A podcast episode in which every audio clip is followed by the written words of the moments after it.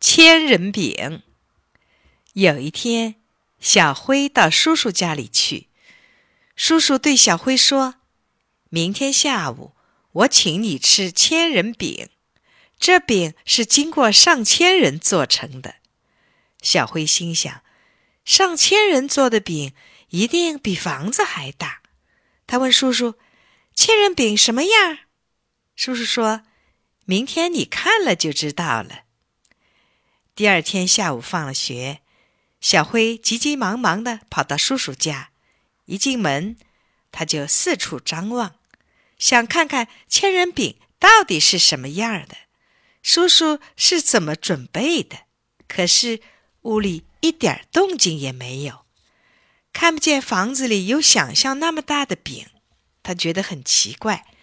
要到厨房看看，叔叔说：“饼早就做好了。”说着，婶婶就把饼端出来了。原来是张平常的烙饼。小辉忙问：“这就是您说的千人饼吗？”叔叔说：“是啊。”小辉说：“昨天您不是说这饼是经过上千人做的吗？”叔叔笑着说。你仔细想想，要做饼，先要有面，面是麦子磨成的，麦子是农民伯伯种的，从种麦子到磨面，要经过多少人的手啊？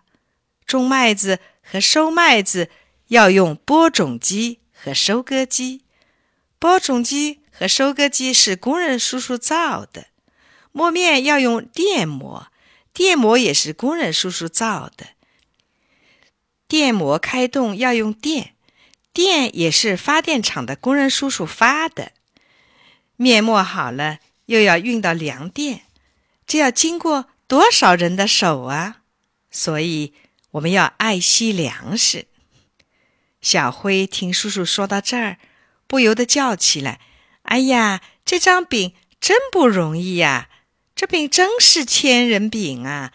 以后我再也不浪费粮食了。